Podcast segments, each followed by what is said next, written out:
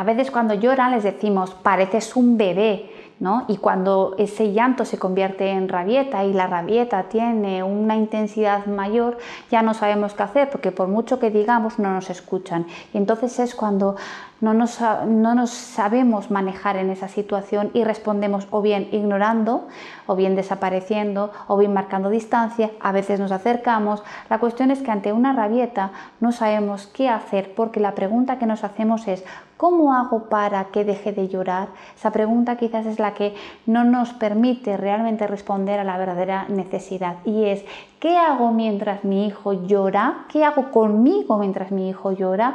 Bueno, pues pongo conciencia en lo que la situación me está generando, voy de alguna manera ¿no? respirando hondo para realmente también manejar la situación y cómo a mí me está afectando. Intento responder con la mirada, con los brazos, resoplo a veces porque no sé cómo acertar y de alguna manera me quito el objetivo de tengo que hacer algo para que deje de llorar. Simplemente intento acompañar ese momento y cuando se haya calmado dejará de llorar y entonces yo podré expresar, ¿no?